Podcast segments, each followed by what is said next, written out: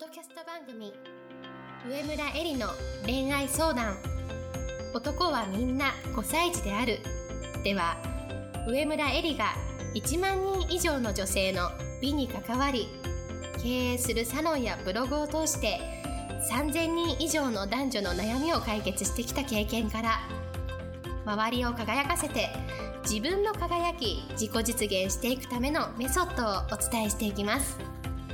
それでは今回の番組をお楽しみください。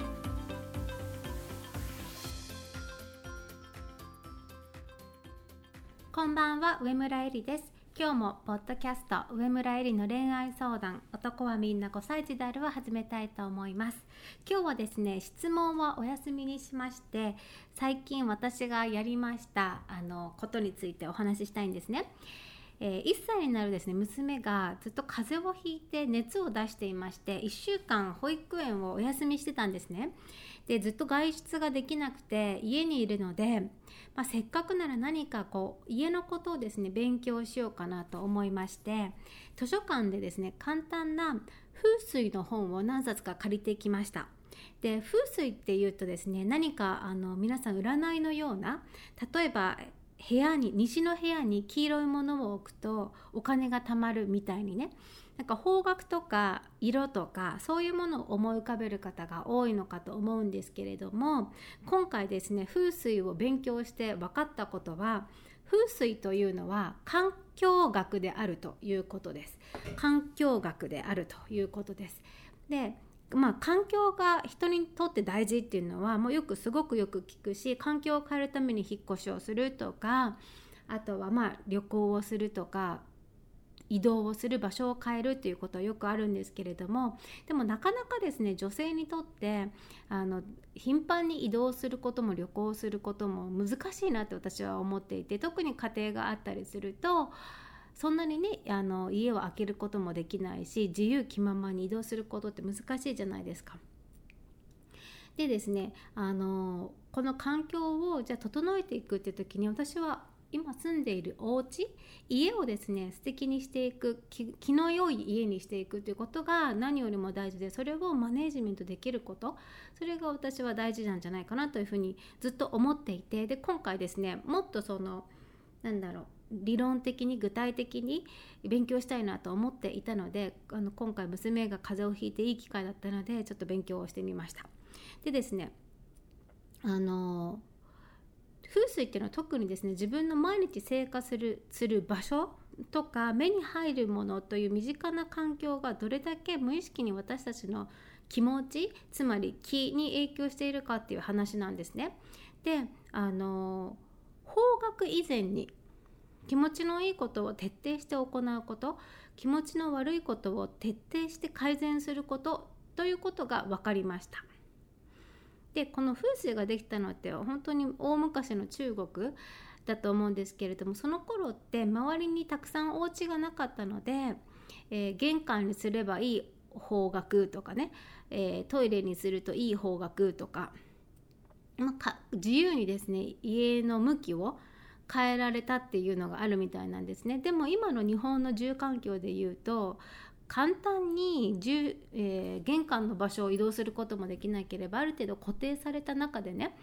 あの風水っていうものを完璧に用いようとするのはとても難しいことだと思うんですよ。なんだけれども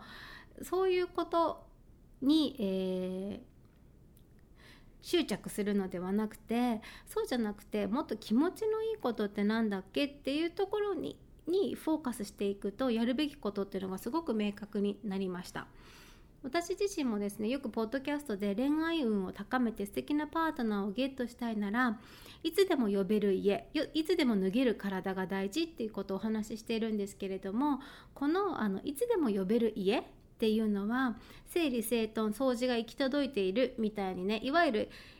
皆さんがよく分かる言われているふわっとした説明になりがちなんですけれどもじゃあ具体的にどういうことなのかっていうのがそれがこのフスの本を読んでねすごく参考になったんですね。なので是非あの皆さんにお伝えしたいなと思いました。で何冊かね本借りてきてかなり難しい本からすごい簡単な本まで借りたんですけれどもあの私が読んだ中ですぐ読めてほんと1時間ぐらいで読めて簡単に取り入れやすいなと思ったの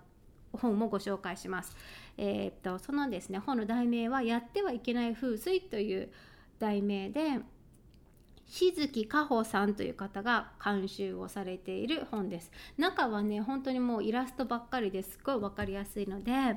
の参考にしてみてください。で、えー、今回私がですねこの1週間でやったことを皆さんにお伝えしたいなと思います。まず玄関なんですが傘立て。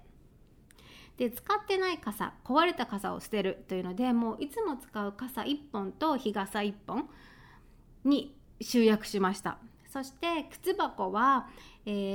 もともとですね結構靴はねよく整理をしてたんですけれどもそれでも3年以上履いていない靴というのがあったのでそれは処分をしました。あとねえー、玄関に、えー、靴を並べてるとか靴を置いてる人って多いと思うんですけれども私もともとそれがあんまり好きじゃなくて前からですねすぐ靴箱にしまう習慣があったんですね。なんだけれども、えー、赤ちゃんが生まれてからベビーカーを畳まずにですね玄関にそのまま置いてたんですよ。なんだけれどもこれ本今回本を読んでねあこれ良くないなっていうことに気づいて毎回ですねちゃんとベビーカーを畳むようにしました。あとですね鍵をね玄関のところにあのまあ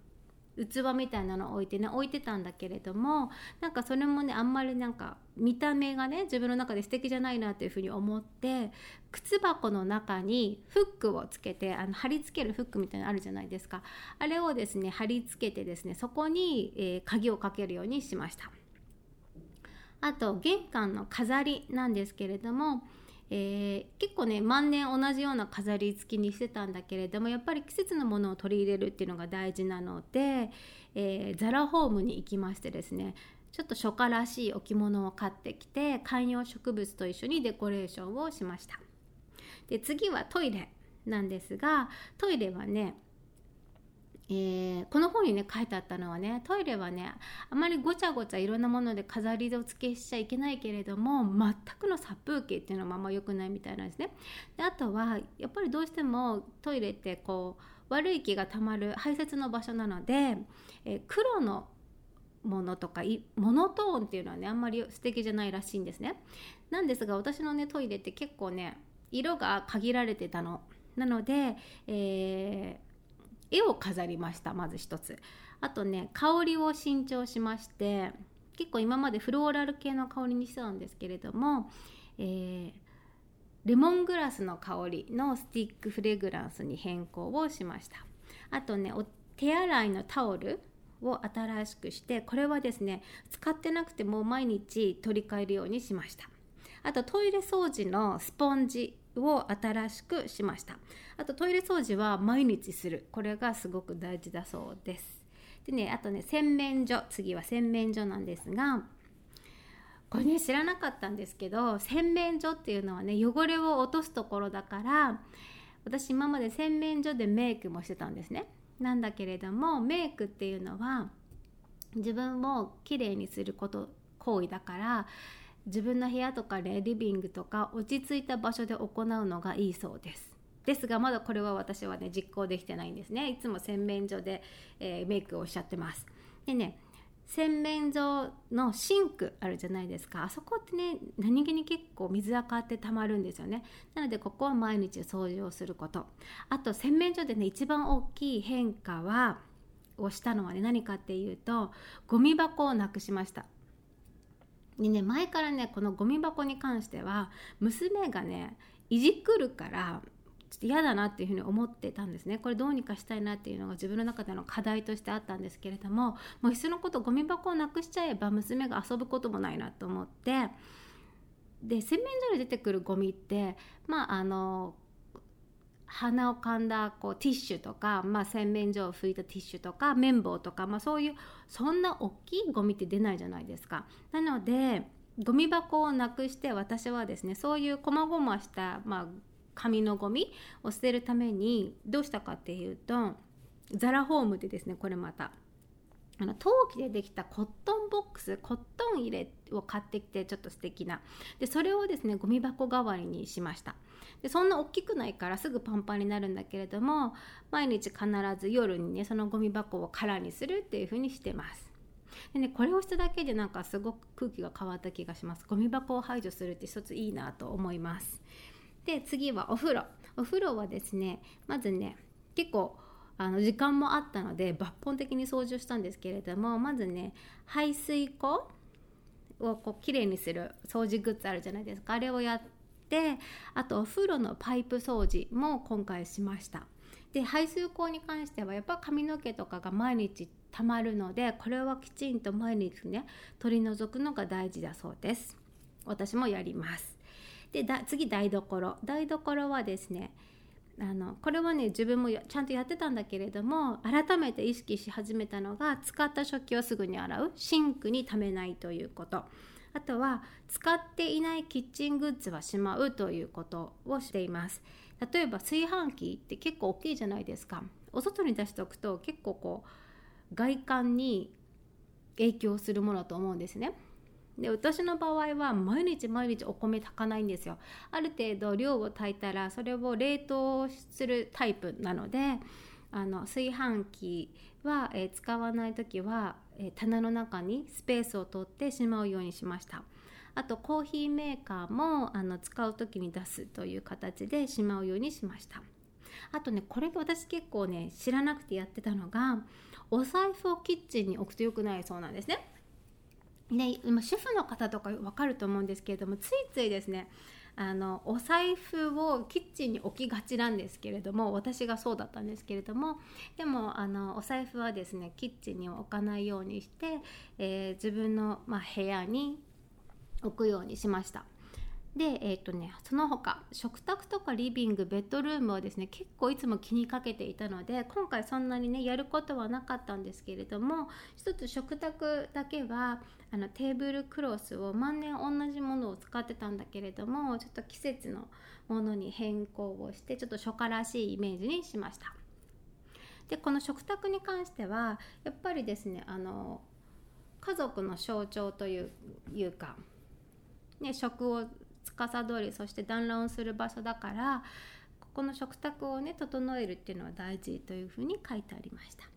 でですねまだやり残しているものがあってまずね一つはね家の中の全ての鏡をピカピカに磨くっていうのがまだやってなくてあと窓掃除窓拭きをまだやり残しているので今ですねまだ娘が寝ているので寝ている間に鏡と窓掃除をやりたいなというふうに思っています。でぜひですね皆さんもあの気持ちのいい、ま、家で毎日を過ごすっていうことをやってみてほしいなと思うんですね。いつでも呼べる家いつでも脱げる体のまずやるべきことっていうのはあの家を気持ちのいい家にしていくということだと思います。で、えー、ダイエットのようにねすぐに効果が出るようなものではないんだけれどもでもこの本にも書いてあったんですが3ヶ月続けてみれば必ずあの何か変わってくるというふうに書いてありました。そして、えー、根本からね幸運体質になれるように、えー、家を整えて体質改善をしてみましょうということです。それでは今日のポッドキャストはこれでおしまいにしたいと思います。また来週も楽しみに聞いてください。本日の番組はいかがでしたか？番組では上村えりに聞いてみたいことを募集しています。ご質問は web 検索で「上村えり」スペースウェブサイトと検索。ブログ内の問い合わせからご質問ください。またこのオフィシャルウェブサイトでは無料メルマガやブログを配信中です。次回も楽しみにお待ちください。